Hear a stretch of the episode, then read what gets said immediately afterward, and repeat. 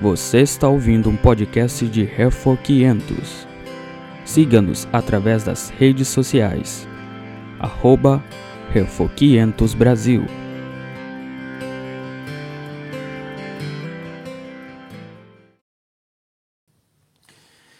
Muito bem, então vamos fazer uma leitura bíblica nesse momento. Nós vamos ler na carta de Judas, é uma carta que Vou mencionar um dos versículos aqui de Judas durante o nosso estudo. Então, eu convido você que pode acompanhar a leitura juntamente conosco. A carta de Judas é uma folhinha, apenas um capítulo. Nem, nem se diz que tem capítulo justamente porque só tem um, mas é aquela página anterior ao livro de Apocalipse. Hein? É fácil você encontrar aí. Então, assim diz a palavra do Senhor. Judas, servo de Jesus Cristo e irmão de Tiago, aos chamados, amados em Deus Pai e guardados em Jesus Cristo. A misericórdia, a paz e o amor vos sejam multiplicados.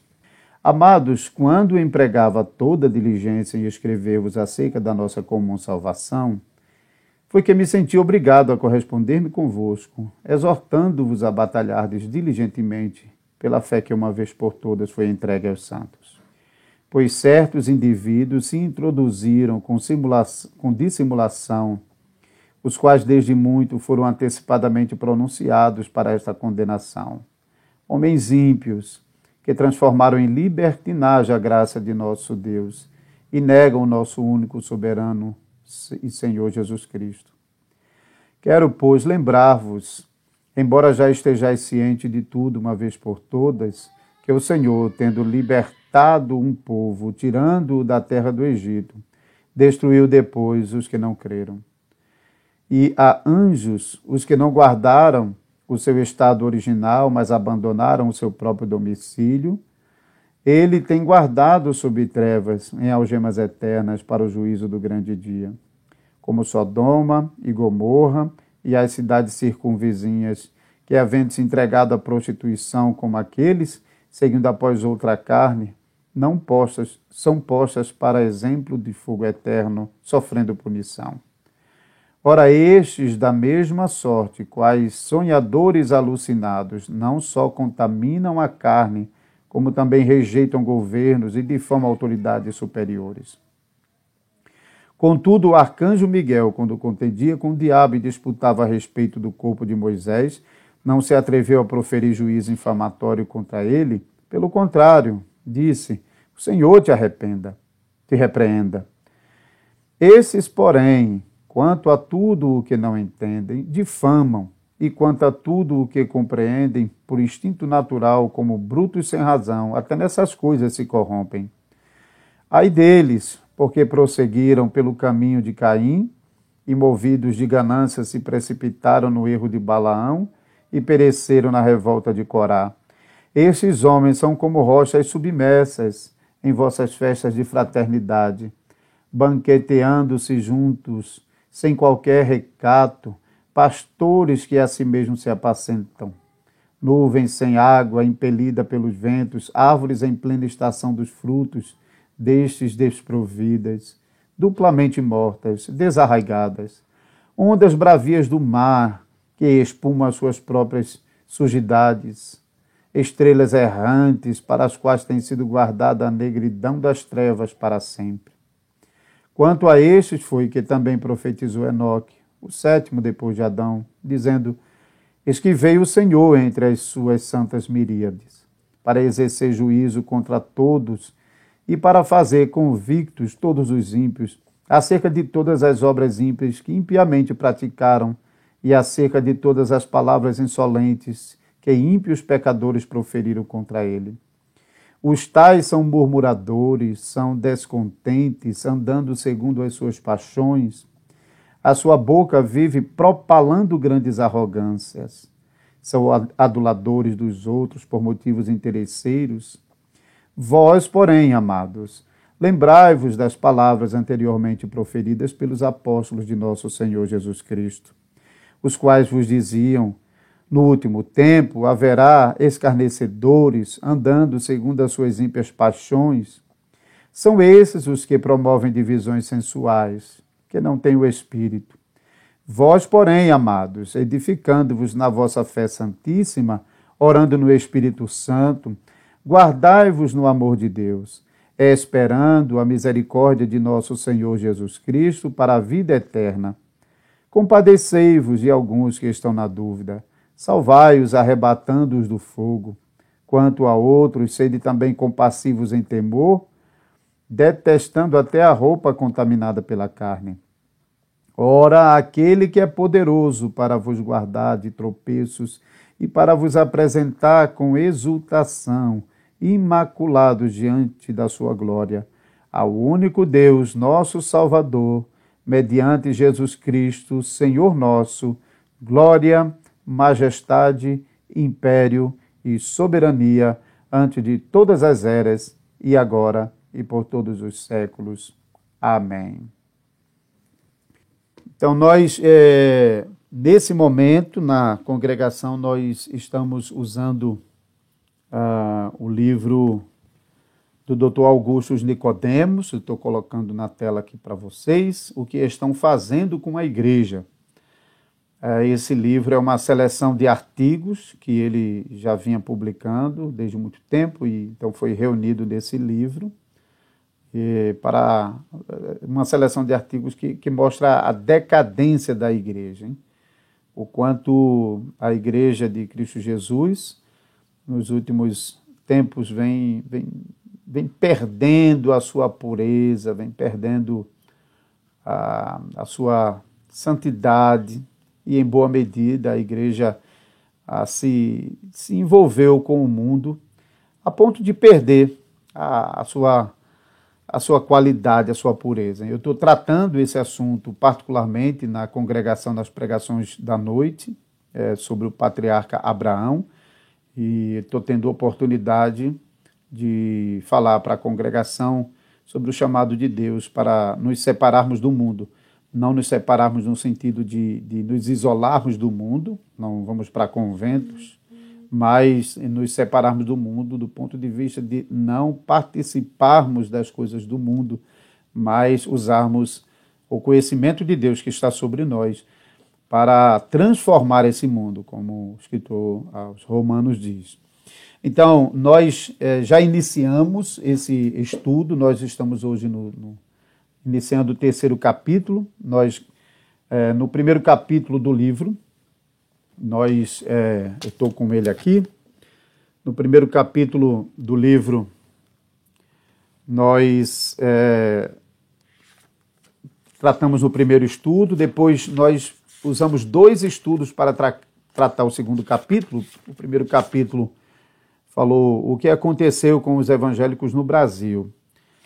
O segundo capítulo, a alma católica dos evangélicos no Brasil. E eu passei então duas semanas é, fazendo um apanhado histórico sobre a influência católica em nossa nação, católica romana, e como, em boa medida, os evangélicos de hoje, é, eles são mais católicos romanos do que eles imaginam. Hein? Infelizmente, é, não ter esse entendimento é uma briga danada, os, os evangélicos metendo o pau nos católicos romanos, mas se, se eles realmente parassem para avaliar a, as suas práticas e as suas crenças, é, viriam que é muito mais parecido com católicos romanos do que eles imaginam. E nós passamos então duas semanas tratando isso. E hoje, então, nós vamos começar o capítulo 3. Não se fazem mais liberais como antes. Então, nesse capítulo, nós vamos fazer o seguinte: hoje a gente vai, vai tratar junto o capítulo 3 e o capítulo 4. Eu acho que dá o tempo dá para a gente fazer isso é, porque o capítulo, na verdade, os próximos capítulos estão dentro desse ambiente de, de liberalismo, mas ele vai tratar várias facetas, mas esses dois primeiros a gente consegue tratar juntos. Então, não se fazem mais liberais como antes. Isso é o título do capítulo 3. Hein? Ah, o, o, o, período que o doutor Augusto Nicodemos, nesse livro, nesse capítulo ele está apanhando é ali final do século XIX, início do século XX. Embora ele não mencione isso textualmente, mas dá para perceber isso pelos nomes que ele menciona. Ele menciona o nome de alguns liberais que foi é, desse período, final do século XIX, início do século XX. Então, a primeira perguntinha que a gente tem é, aí é quem são esses liberais? Os liberais, nessa, nesse final do século XVIII, é, final do século XIX, início do século XX, eram cristãos ainda, estavam nas igrejas protestantes na Europa, mas eram aquelas pessoas que estavam se afastando da, da tradição da igreja, estavam se afastando da, das interpretações da igreja, estava se afastando da, da confessionalidade da igreja. Então, tudo que tinha a ver com a interpretação histórica da igreja, eles, eles estavam cada vez mais se afastando. E, em última análise, ele, eles estavam se afastando da Bíblia mesmo. Hein? Isso, isso foi realmente a, consequência final, que começando por deixar de lado as tradições, os costumes, as práticas, chegaram ao ponto de se afastar da própria Bíblia. Agora é interessante porque é, esses liberais eles não tinham nenhum problema de consciência é, em continuar na igreja. Eles é, é incrível, mas eles Hoje a gente diria isso é um hipócrita, né? mas no caso dele não era questão de hipocrisia, porque eles não estavam fingindo que cria e, e, e então agindo de outra maneira.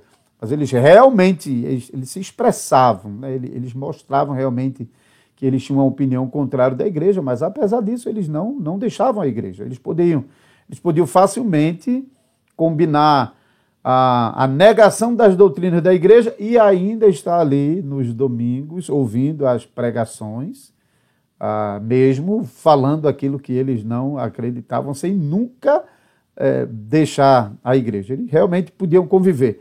É, geralmente, eles eram muito apegados à, à parte litúrgica, que é um aspecto espiritual onde as pessoas muitas vezes usam de maneira independente então, embora a pregação está dizendo que eles não acreditam, mas na liturgia eles acabavam é, se realizando e também outras práticas da igreja. Tem, por exemplo, mencionando um nome, talvez seja conhecido de, de alguns, Rudolf Karl Bultmann. Bultmann, é, ele era diácono em uma igreja luterana e quem ah, talvez já leu um pouquinho mais ah, sabe que no período pós-guerra, Bultmann ele assumiu uma posição proeminente na teologia da época, que era uma teologia liberal, uma teologia que se afastava em boa medida da interpretação eh, histórica da igreja, especialmente quanto à, à natureza da Bíblia, a Sagrada Escritura. Bultmann, durante 25 anos, ele, a, o seu pensamento, a sua é, visão existencialista realmente ah, foi, foi bem dominante. Hein? E durante esse período, então, o modo como as pessoas pensavam na Europa, em boa medida, era de acordo com o, o pensamento geral dos liberais, e nessa época, particularmente de Bultmann, ele desenvolveu uma, uma hermenêutica chamada desmitologi demitologização. Quer dizer, é, uma nova leitura da Bíblia como a leitura de um mito. Então, ele, ele está identificando, segundo a, a, a ele, estava identificando aquilo que era é, mito na Bíblia. Então, ele foi destruindo toda a crença histórica em milagres. Mas veja, Bultmann nunca deixou a igreja, era diácono, e continuou como diácono da igreja, e assim foi até o fim de sua, de sua vida. Então, os liberais não tinham problema de consciência entre ah, o que estava ouvindo na igreja e o que eles acreditavam e permaneciam lá. É, então, um outro ponto, então, é fácil identificar um liberal. De fato, naquela época era fácil, porque o, um, o liberal era de pensamento livre e eles não tinham problema de se expressar e de se assumir. Então, eles realmente, assumiam claramente quais eram as suas opiniões, as suas posições. Então, de certa maneira, era mais fácil você se proteger de um liberal, porque você sabia exatamente quem era, você sabia quem, quem é quem, né? Quem era quem. Então, sabendo que aquele homem ali é de um pensamento liberal, então você se afasta dele e assim você se protege de acabar sendo influenciado e chegar ao ponto de, de se corromper. Então, eles, eles se assumiam. Ah, e, e, geralmente ah, os questionamentos deles serviam para deixar bem claro quem realmente eles eram. É, por exemplo, naquela época, se, algum, se uma pessoa ainda cria na Bíblia, muitas vezes eles estavam questionando: você crê na Bíblia? Você crê em tudo que a Bíblia está tá dizendo, em tudo que está escrito ali?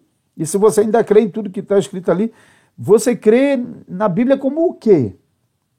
Isso realmente é, eram as perguntas que eles estavam fazendo porque eles estavam questionando se as pessoas ainda estavam tratando a Bíblia como palavra de Deus, como livro inspirado, como livro inerrante, como livro que veio da mão de Deus para, para o povo. Eles, é, é, eles estavam realmente chegando ao ponto de negar toda a autoridade da palavra de Deus ou eventualmente eles admitiam alguma coisa, mas não que a Bíblia de fato era a palavra de Deus. Então, a Bíblia, o que era para um liberal? Que é o próximo ponto, né? O que era a Bíblia para um liberal? É, para alguns liberais, a Bíblia até podia. Era um livro é, humano, mas que até podia conter alguma coisa da palavra de Deus. Quando a gente está estudando é, sobre esses assuntos, sobre a, as opiniões dos, dos comentaristas, pesquisadores, especialmente nos assuntos da, dos eventos históricos narrados na Bíblia.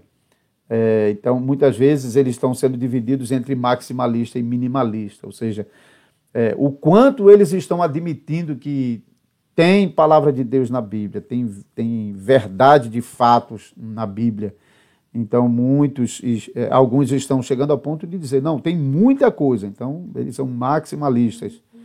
É, e outros estão dizendo, não, tem, ainda tem algumas coisas, mas é, quase tudo ali foi produção é, de, de homens, foi é, como se ah, não, não histórias realmente, mas é a historiografia de um povo. O povo de Israel, na sua historiografia, conta nos seus próprios termos, ele constrói a sua história. Então, tira toda a validade dos eventos históricos, especialmente a interpretação desses eventos. Então, é, para uns, realmente, tá, a Bíblia tem alguma coisa e outros estão dizendo não tem quase nada, e outros estão dizendo realmente que a Bíblia é só um, um, uma, é, um, um, registro de coisas históricas que nos serve como orientação, mas de jeito nenhum contém palavra de Deus. É, outros chegaram a, a, propor que a Bíblia ela não é em si a palavra de Deus, mas ela se torna a palavra de Deus. Ela é um testemunho da palavra de Deus. Em, em algum momento da história, é, a palavra de Deus é, ela aconteceu e ela foi registrada. Então, naquele momento, registrou-se o testemunho daquela palavra de Deus que aconteceu naquele momento, mas que isso não, não representa a palavra de Deus inerrante, permanente. Não é para nós hoje o que era para a, a, os crentes no Antigo Testamento, no Novo Testamento, quando os livros bíblicos foram escritos. Então, está vendo como o conceito de Bíblia para os liberais realmente era uma coisa bem, bem fraca, hein? Uns, falando sobre conteúdo, dizia, é, tem muita coisa de, de, de, palavra de Deus na Bíblia. Outros estavam dizendo, tem bem pouco de palavra de Deus na Bíblia. Outros estavam dizendo, não tem palavra de Deus na Bíblia. É só registro de, de homens. O outro grupo estava dizendo, bom, ali foi o testemunho da palavra de Deus em uma dada época, mas isso não serve para nós hoje. Isso para nós hoje é só um testemunho de que Deus uma vez falou e isso foi registrado naquele momento, mas a palavra de Deus é algo que acontece. Então, isso era já outro pensamento. Eu não vou explorar muito isso agora, porque nos próximos estudos nós voltaremos a tratar sobre isso, inclusive dando nomes e, e, explicando até um, uma, um, o surgimento de um novo termo, que eram os, os neo-ortodoxos ou neoliberais, os antigos neoliberais, que é, é, interagindo nesse ambiente, eles ainda estavam confrontando e tentando dar alguma validade à Bíblia. Hein? Mas então, era fácil você identificar um liberal, porque eles estavam se expondo, hein? eles estavam mostrando as opiniões deles, eles estavam dizendo em que eles acreditavam. Eles não acreditavam mais na Bíblia como havia sido ensinado ao longo do tempo. Isso não cabia na, na, na mente de, de homens, é, de muitos homens daquela época. E outra coisa, então, que é o próximo ponto aí também, qual é a verdade para, para um liberal? A verdade para um liberal, no final das contas, era ele mesmo, hein? Porque dependia da pessoa. A, a verdade da palavra de Deus, se ainda houvesse, se ainda é, fosse admitir alguma coisa, não dependia é, da própria palavra de Deus. A própria palavra de Deus não era a verdade, mas a verdade era alcançada por aqueles que estavam manuseando a palavra de Deus e, segundo eles, adequadamente, é, fazendo as separações, como, como Bultmann propôs, demitologizando ou é, relendo a partir dos mitos desenvolvidos, segundo ele, no Novo Testamento. Então, era preciso fazer esse trabalho de, de, de, de reinterpretar, de compreender a fé nesses termos que era compreensível para eles naquele momento.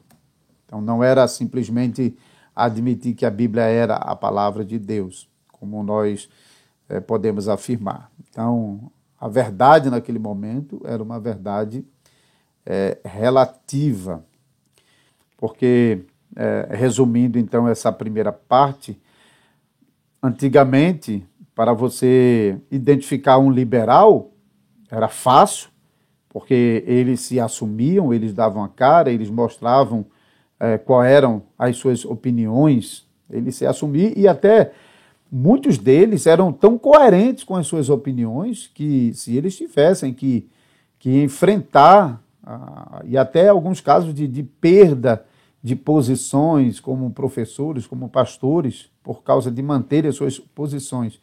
Eles, eles ao menos, eles eram é, honestos. Hein? Mas agora a gente chega ah, em uma nova fase, pensando sobre os liberais de, de nosso tempo, os novos liberais, não os neoliberais ainda é histórico, porque depois dos liberais ainda a uma, uma categoria histórica chamada novos eh, neoliberais que interagiram com os liberais, mas pensando sobre os novos liberais de hoje em dia. Então, nós diríamos que realmente é, algumas marcas desses novos liberais contra os seus pais do passado é a falta de honestidade. Porque é, muitos dos que realmente não acreditam na Bíblia, hoje sim, acho que a gente pode usar aquela palavra hipocrisia, porque muitos deles não acreditam, mas vivem como se acreditasse, vivem de fingimento, não são honestos mesmo, não. Não se assumem como liberais, não, não se assumem que não crê na Bíblia, que não crê que a Bíblia é inspirada, que não crê que a Bíblia é inerrante, não crê que a Bíblia é autoritativa, que a Bíblia governa, domina a nossa vida. Não. Apesar disso, é, é, é, continuam na igreja e não admitem que não são liberais, que são liberais, então eles não, não chegam a ponto de assumir isso, mas ao mesmo tempo não assumem as doutrinas da igreja, não, não assumem as verdades históricas, as doutrinas históricas o cristianismo histórico. Então, eles ficam naquela situação é, onde não admitem que são liberais. Mas se não são liberais, então afirmam as verdades históricas? Eles também não afirmam. E quando fazem, muitas vezes, eles fazem de tal modo que eles não, não precisem se comprometer com isso. Então, esse modo de agir acaba colocando realmente ele como tipos de liberais, porque, no final das contas, ambiguidade e indefinição são características liberais. Porque eles estão colocando dúvidas sobre a palavra de Deus. Então, é, é, esse, essa coisa de não se assumir e de ficar aqui e, e acolá, e assim como os antigos liberais, eles convivem na igreja, mesmo sem crer. A diferença é que eles não se assumem abertamente, né? como os antigos liberais é, faziam. E nesse sentido, veja, o perigo que é para nós hoje. É, é, muito mais difícil hoje você identificar um liberal. Não é como antigamente. Antigamente os liberais se assumiam. Antigamente é, eles, eles é, davam a, tapa, a, a, a cara à tapa. Eles mostravam o que eles acreditavam e até às vezes assumissem de forma tão forte que até corriam o risco de perderem suas posições. Os liberais de hoje não, eles são escondidos, eles não se assumem, eles, eles não se revelam, eles ficam é, atrás dos biombos, atrás das ambiguidades, das dúvidas, das indefinições. E nunca respondem uma coisa de maneira clara, nunca fazem afirmações claras. E, e, e sempre assim. Então veja, esse tipo de liberal é perigoso porque você vai para, ah, os seminários, por exemplo, das igrejas cristãs, e especialmente alguns seminários que ou de igrejas que já realmente se corromperam, ou de igrejas que não têm, uma, não têm fortes convicções, ou seminários que não pertencem a igrejas que são multidenominacionais e às vezes até são seminários que, que visam somente oferecer um conhecimento sem nenhum compromisso com as doutrinas da igreja. Então, esses seminários geralmente são coitos de liberais. São, são lugares onde eles se propagam, porque os liberais, é, embora eles é, não, não, não confessem as doutrinas bíblicas, eles arrogam um academicismo, porque é, confrontar as coisas bíblicas e, e, interagindo com elas, fazendo confrontação, é, parece ser uma coisa muito louvável. Então, os ambientes onde eles mais é, fazem esse tipo de coisa são nos seminários. Então, muitas vezes o seminário está realmente sendo é, proliferadores de liberais que não têm nenhum compromisso com a palavra de Deus. Então, nunca se sabe o que eles creem, né? É, o que eles creem, qual é. Onde, eu estou olhando aqui na, no resumo, hein? onde achar um liberal. Então, como eu disse, não é fácil, às vezes está lá no seminário, às vezes está na igreja, mas como ele se esconde atrás dos biombos, não é fácil. É, às vezes eles acreditam em tudo e ao mesmo tempo não acreditam em nada. E tanto faz ele estar tá numa igreja com você do seu lado e dar o amém junto com você e ao mesmo tempo não está crendo em nada. Entendeu? Então é difícil achar uh, o liberal, é difícil saber onde exatamente é, eles estão. E sobre a contribuição, é, qual a contribuição deles? É, é, positivamente falando, eles não estão contribuindo, porque eles é, não levam as pessoas, com, com o seu, o seu, a sua discussão teológica, não levam as pessoas para lugar nenhum, mas também não deixam as pessoas nos lugares que estão. O, os liberais ele tem aquele espírito de fariseu que Jesus disse que é, é rodeia o mundo para fazer um prosélito para depois lançar no inferno duas vezes mais. Porque assim, eles não promovem nenhuma paz no coração das pessoas com as dúvidas que eles lançam, mas remove as pessoas das, da posição em que estavam. Isso realmente é terrível. É terrível. É muito perigoso isso.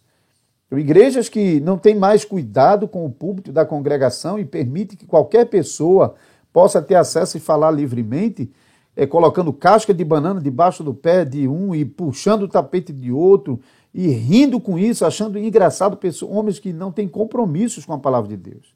Então, isso é muito perigoso, muito perigoso. Então não, não, a igreja não pode não, não pode deixar o púlpito da igreja tão vulnerável. A igreja mostra o seu amor pela palavra de Deus quando ela investe na palavra de Deus, quando ela prepara os seus ministros e quando os presbíteros protegem o púlpito da congregação para que dali, de onde a congregação recebe o seu alimento, não venha coisas tão, tão perigosas. Então, fazendo o resumo das duas partes, na primeira parte, então, os liberais do passado, que tinham pouco apreço com a palavra de Deus, mas se revelavam, e então era fácil de identificá-los e de se proteger deles. Os liberais de hoje em dia, seguindo o exemplo dos liberais do passado, têm pouco respeito com a palavra de Deus, mas não se assumem, não, não, não, não se revelam, ficam escondidos, e isso torna a situação mais difícil, porque é, não é tão fácil você identificar, às vezes, pessoas com pensamentos liberais, e isso coloca realmente o povo muito mais vulnerável, porque pessoas descuidadas, sem perceber, se aproximam é, a esses liberais, ou permite que filhos ou, ou outras pessoas se aproximem a eles e acabem sendo contaminados por eles. Então, em conclusão, nós vamos voltar a um ponto que quem participou dos estudos anteriores é, deve ter percebido a, a falta de imaginação dos neoliberais. Esses neoliberais aqui é uma referência a esses novos liberais de hoje, né? É, esse, esse ponto aqui, ó, progressismo. Quem participou dos primeiros estudos e, e o outro capítulo, a, a, o, os liberais que a gente estava, esses aspectos do liberal do passado e do presente, é o capítulo 3 do livro, não se fazem mais liberais como antes, e o capítulo 4, que eu estou usando em combinação ainda, a falta de imaginação dos liberais. Esse é o capítulo 4. E, e, e apenas esse ponto aqui, para a gente completar.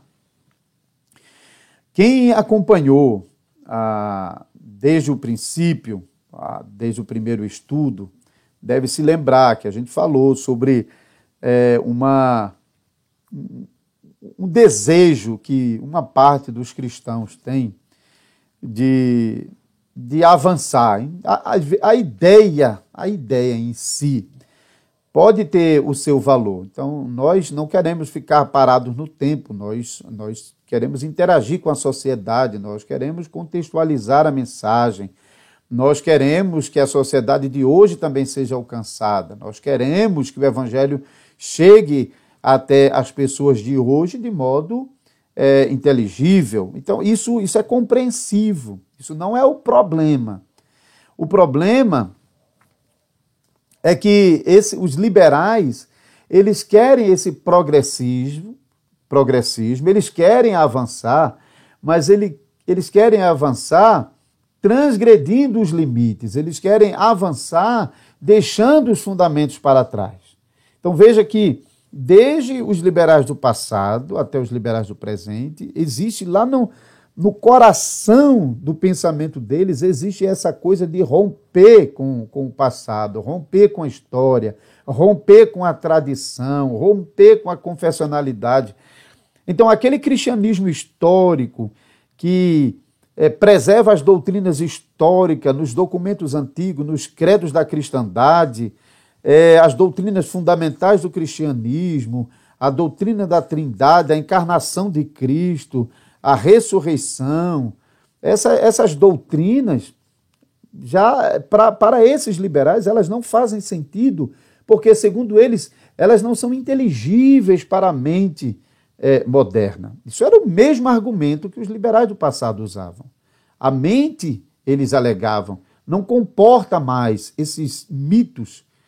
Então, eles explicavam todas essas coisas como se fossem criações da igreja para divinizar Jesus.